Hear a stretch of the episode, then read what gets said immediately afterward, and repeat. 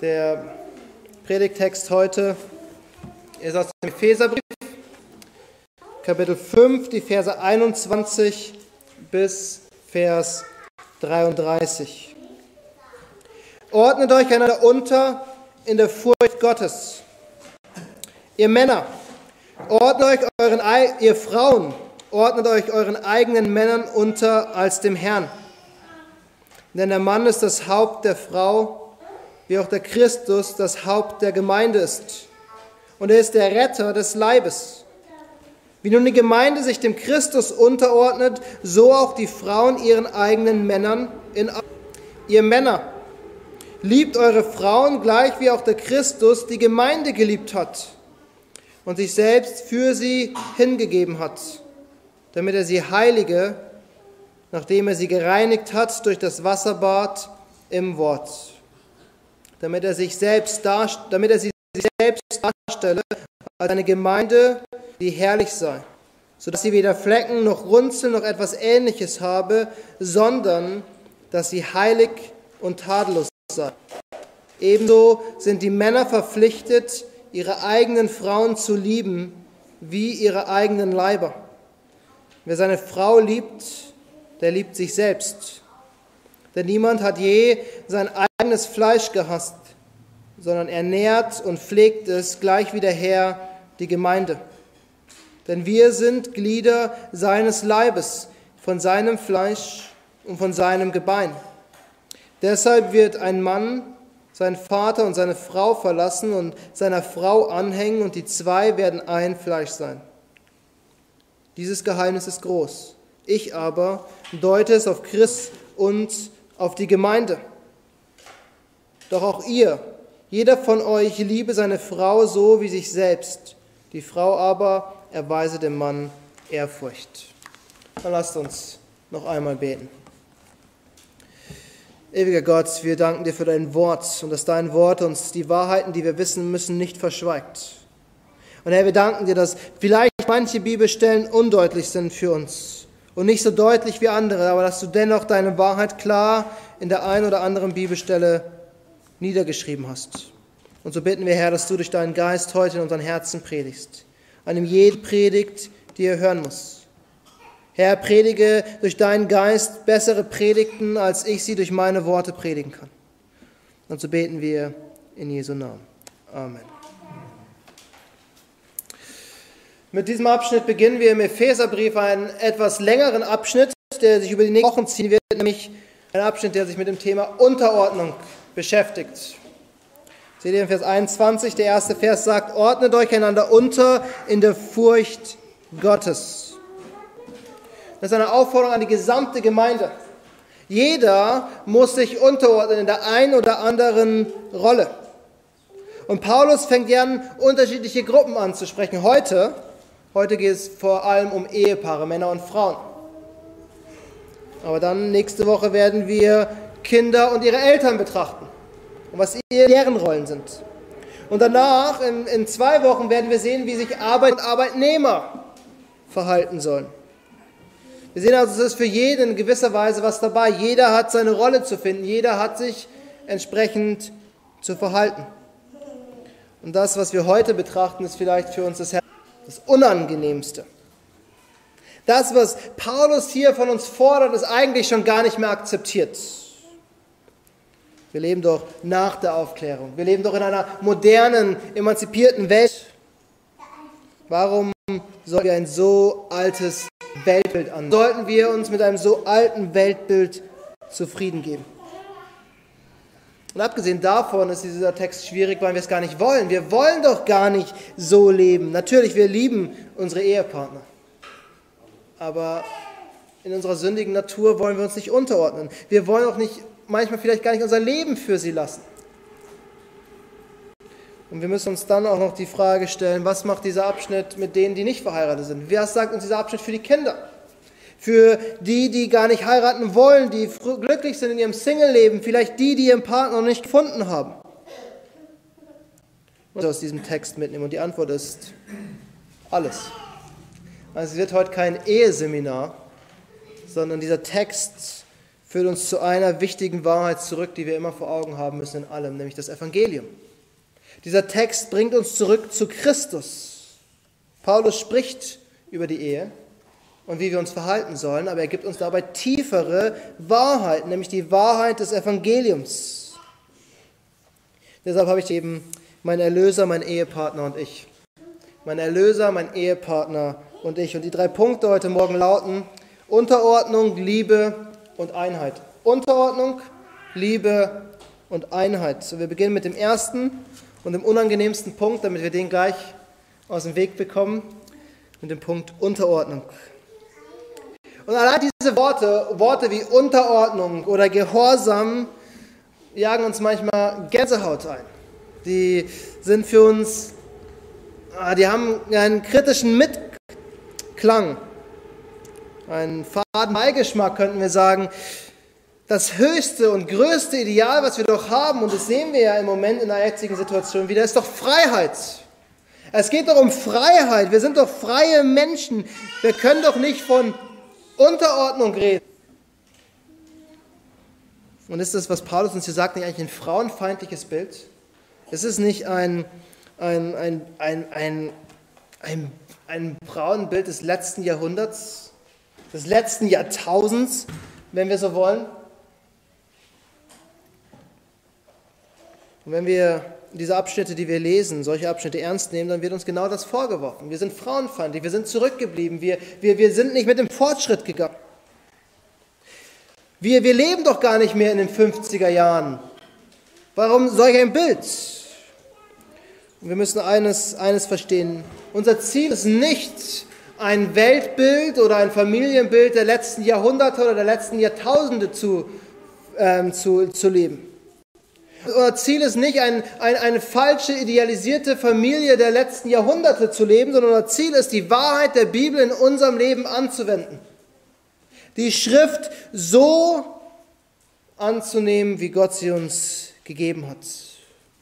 Und Paulus Argument beginnt eben nicht in der Gesellschaft, Paulus Argument beginnt nicht in der Kultur, Paulus Argument beginnt in der Schöpfung. Er sagt, der Mann ist das Haupt der Frau. Das ist die klassische Sprache, die Paulus und die anderen Apostel verwenden, wenn sie zurück zur Schöpfung gehen. Zu der Ordnung, die Gott in der Schöpfung eingesetzt hat. Wir müssen zum Anfang zurück. Um zu verstehen, was die Rolle von der Frau ist, müssen wir dahin, wo die Menschheitsgeschichte beginnt. Da, wo Gott Mann und Frau geschaffen hat. Ich glaube, es hilft uns als erstes zu definieren, was wir dort nicht finden. Und was uns die Bibel nicht sagt. Die Bibel sagt uns nämlich nicht, dass die Frau das Dümmerchen ist, was am besten nur zu Hause am Herz steht und den Haushalt macht und sonst gar nichts kann und auch sich über gar nichts anderes Gedanken machen kann. Wir, wir glauben nicht, wir glauben nicht, dass Frauen Menschen zweiter Klasse sind und dass sie sich überhaupt keine Gedanken über Bildung und Ausbildung machen sollte. Wir finden das Gegenteil. Die Bibel spricht in sehr hohen Tönen von Frauen. Es ist interessant, dass, dass wenn Frauen erwähnt werden, sie oft ausschlaggebend waren zur Erlösung von Menschen. Paulus erinnert Timotheus daran, dass seine Mutter und Großmutter ihm im Wort Gottes unterrichtet haben und er dadurch zum Glauben gekommen ist. Frauen werden im Geschlechtsregister Jesu genannt, sogar heidnische Frauen werden im Geschlechtsregister Jesu genannt. Ruth, Rahab. Und im Galaterbrief sagt uns Paulus, dass in Christus kein Unterschied ist zwischen Mann und Frau. Männer sind nicht besser als Frauen. Männer werden in der Bibel gleichwertig betrachtet. Der erste Gläubige auf dem europäischen Kontinent war eine Geschäftsfrau. Und die muss viel Geld gehabt haben, weil die hat das teuerste, was man damals besitzen konnte, verkauft. Und dennoch sagt uns die Bibel, gibt es Unterschiede. Unterschiede, die Gott angeordnet hat. Unterschiede, die in der Schöpfung verankert sind. Gott hat die Rippe, so lesen wir es in, 2, in 1. Mose 2, und er hat daraus die Frau geformt. Und er hat sie Adam als Hilfe gegeben. Und Matthew Henry kommentiert recht, zu Recht, er hat nicht aus dem Kopf genommen, damit sie über ihm steht. Und sie, er hat auch nicht vom Fuß genommen, damit sie unter ihm steht. Er hat aus der Seite des Mannes genommen, weil die Frau neben dem Mann steht. Sie ist die Hilfe, nicht die Sklavin des Mannes. Gott hatte Adam einen Auftrag gegeben, der für Adam zu groß war. Und Gott hatte ihm alle Tiere gebracht und Adam hat allen Tieren Namen gegeben und keines der Tiere hat ausgereicht und war gut genug, um Adam zu helfen. Also hat Gott die Frau geschaffen, damit die Frau ihn hilft und unterstützt für den großen Auftrag, den Adam hat. Und das ist die Gründung für Paulus, um zu sagen, die Frau soll sich dem Mann unterordnen, weil sie gegeben ist, um dem Mann zu helfen. Dem Mann, äh, was bedeutet unterordnen jetzt?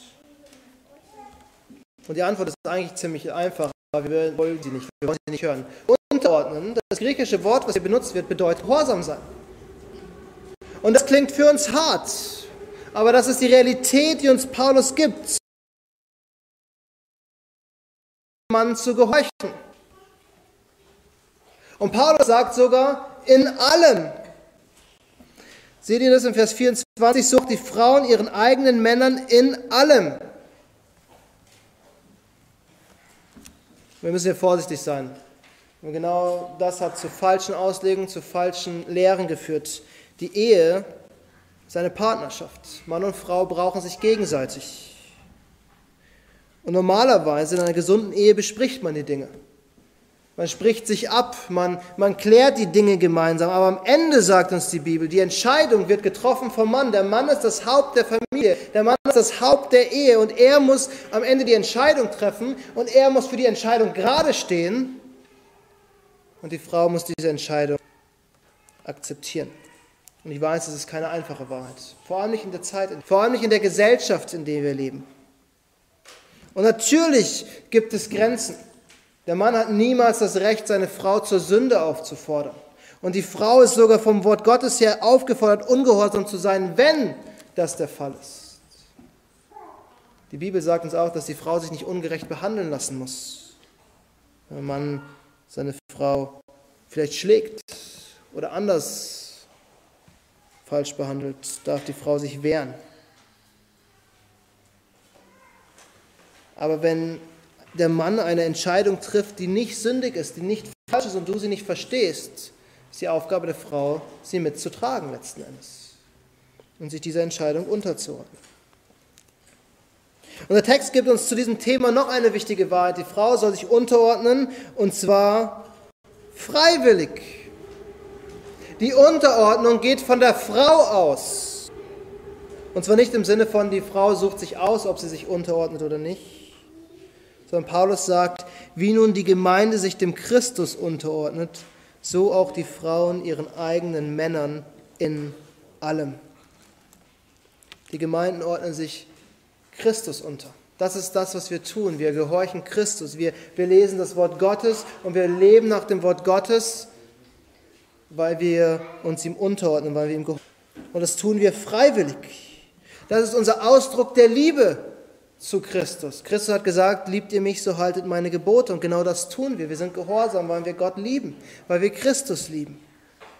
Und die Frau zeigt ihre Liebe zum Mann, indem sie sich unterordnet.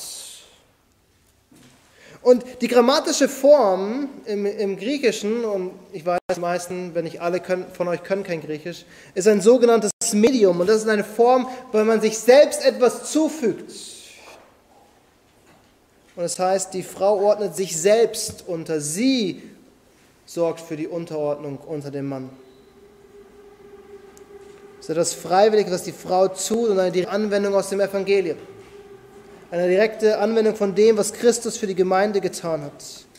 Und wenn wir uns als Gemeinde unterordnen, dann muss das Ziel der Frau sein, sich dem Mann unterzuordnen. Das ist, wie ich gesagt habe, keine einfache Wahrheit. Es ist eine unangenehme Wahrheit. Wir wollen sie nicht hören.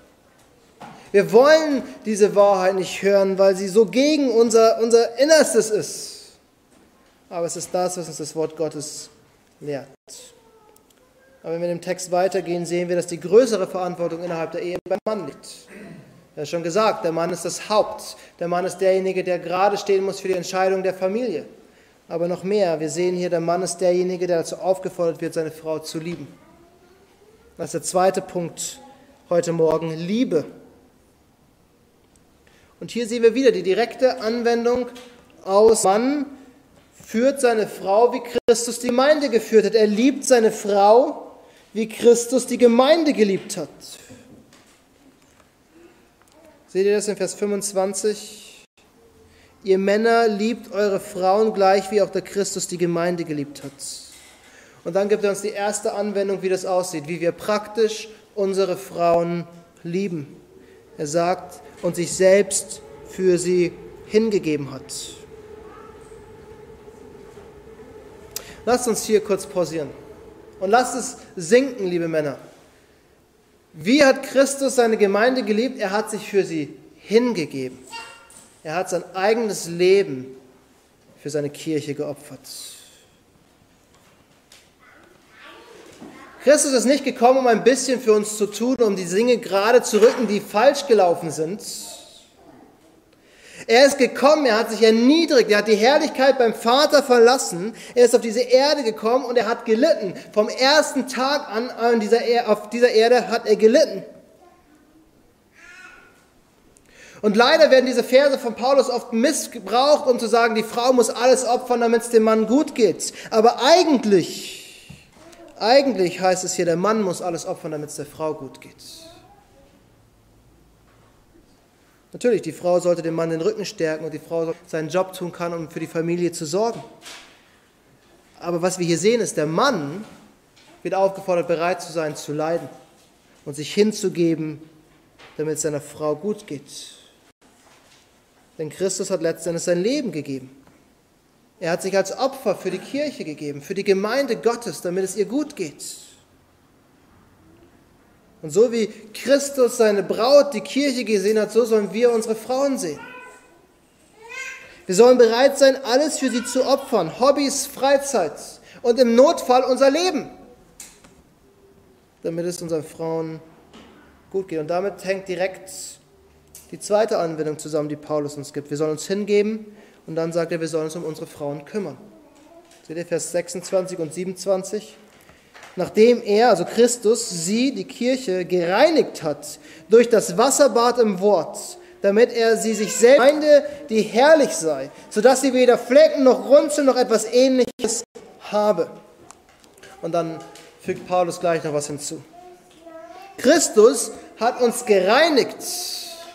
Natürlich, er spricht hier von einer geistlichen Wahrheit.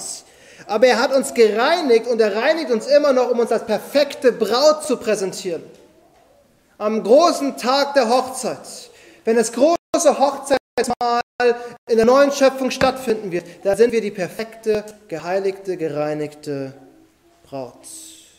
Erst hat sich Christus für uns hingegeben und jetzt tut er alles dafür, dass wir immer schöner werden für ihn.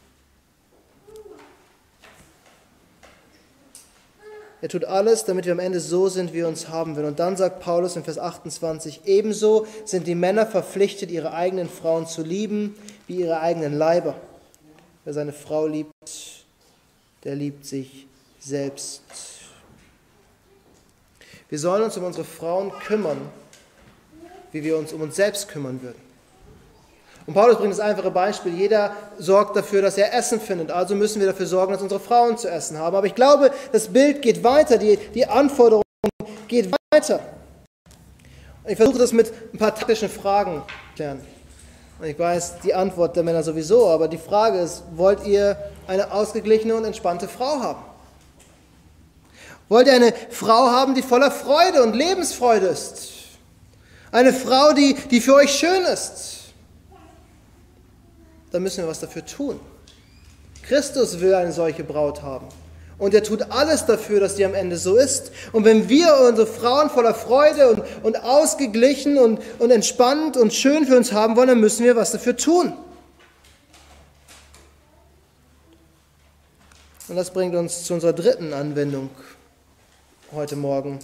Wir sollen unsere Frauen lieben, indem wir uns hingeben, indem wir uns um sie kümmern und für sie sorgen. Und als drittes wir sollen unsere Frauen heiligen. Wir Männer sind, auf, sind aufgefordert, unsere Frauen so zu lieben, wie Christus die Gemeinde geliebt hat. Und Christus heiligt eine Gemeinde.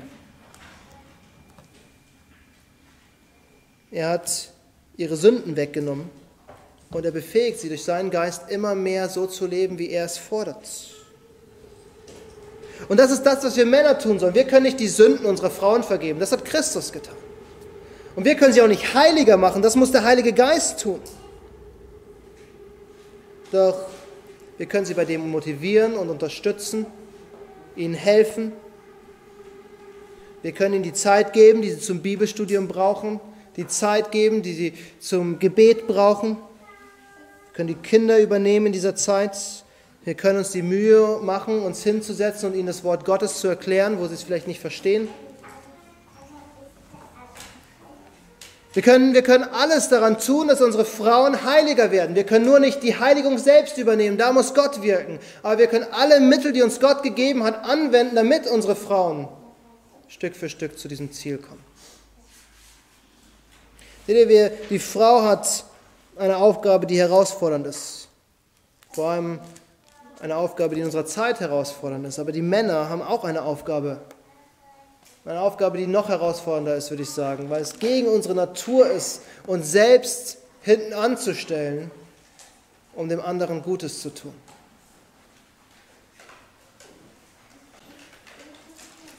Und wisst ihr, was noch herausfordernder ist, ist, dass wir die Aufgabe tun müssen, egal ob unser Ehepartner das andere tut. Seht ihr, Paulus sagt nicht, ordnet euch unter, wenn euch eure Männer lieben. Wenn wir in eine Parallelstelle zu, zu Petrus ähm, springen würden, würde, sagt Petrus sogar, die Frauen sollen sich unterordnen, auch wenn ihre Männer gar nicht gläubig sind. Paulus sagt auch nicht, liebt eure Frauen, wenn brav unterordnen. Paulus sagt, ihr Männer liebt und ihr Frauen ordnet euch unter. Jeder hat seine eigene Aufgabe, die er tun soll.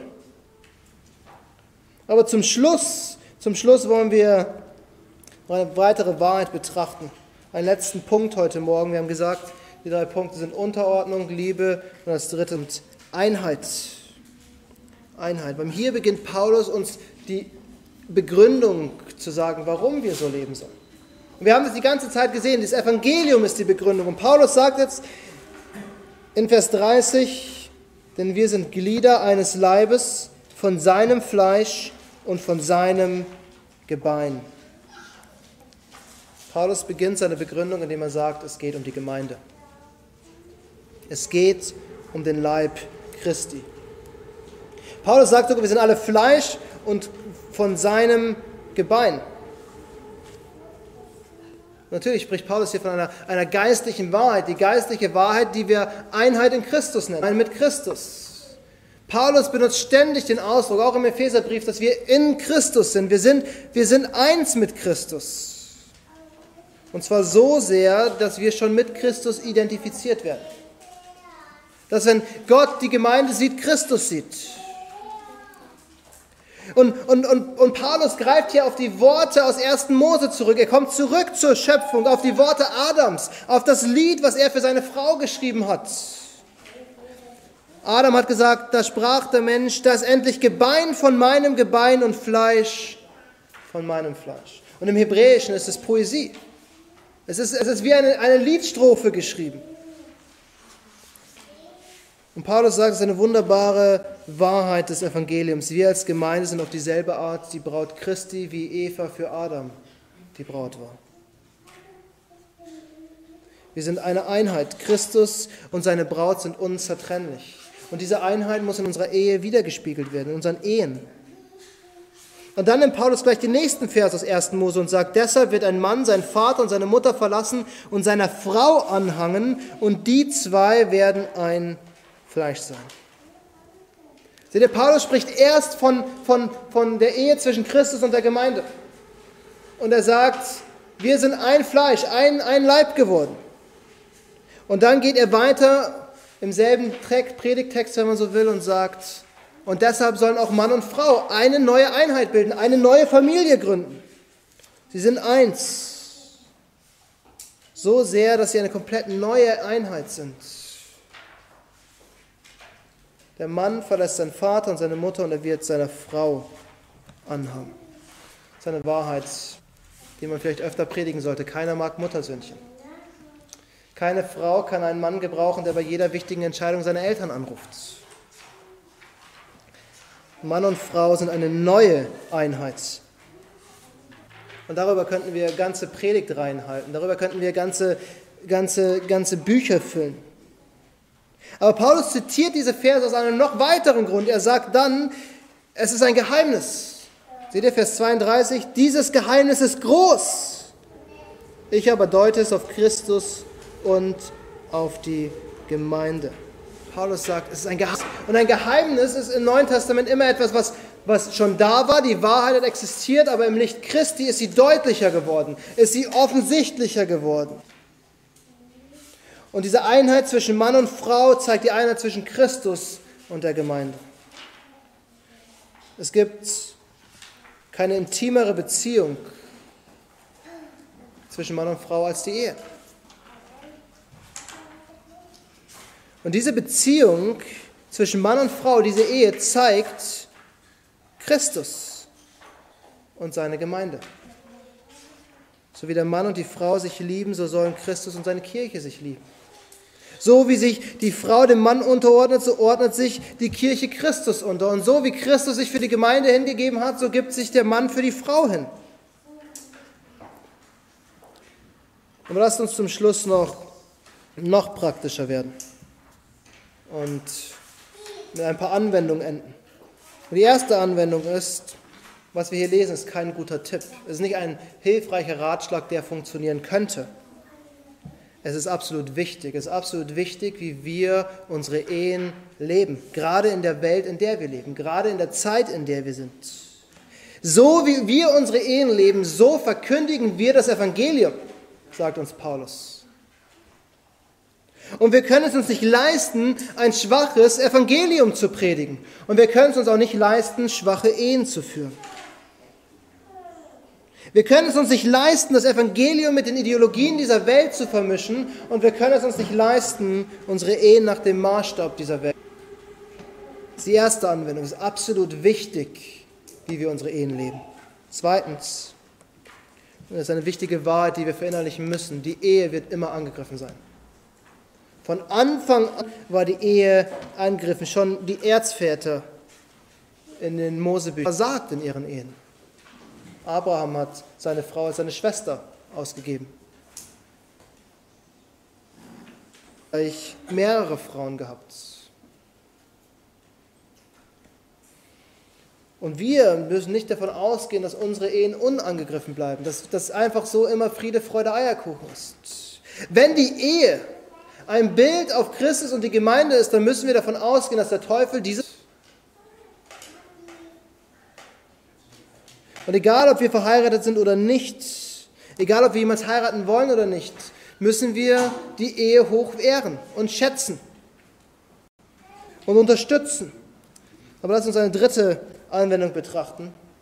Und die ist jetzt direkt für die Ehepartner. Nehmt euch Zeit, setzt euch hin und besprechen, wie diese Wahrheiten bei euch praktisch aussehen können. Was es praktisch bedeutet. Und zögert diese, dieses Gespräch nicht raus. Nehmt euch heute Abend, wenn die Kinder im Bett sind, Zeit, um darüber nachzudenken. Nehmt euch regelmäßig Zeit, weil unser Leben ist dynamisch. Und manchmal ändern sich Situationen, manchmal ändern sich Zeiten und wir müssen flexibel sein. Und dann die letzte Anwendung, die vielleicht wichtigste Anwendung. Mein Lieblingstipp, den ich allen Paaren im Vorbereitungsstress auf Hochzeiten gebe, genießt die Zeit zusammen.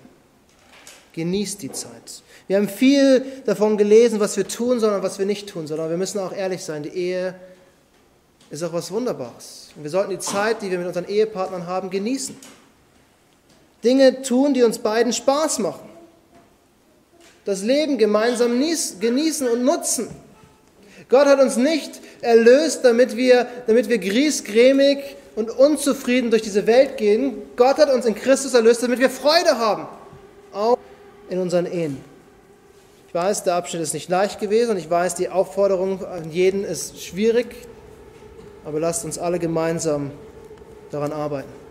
Lasst uns noch einmal beten.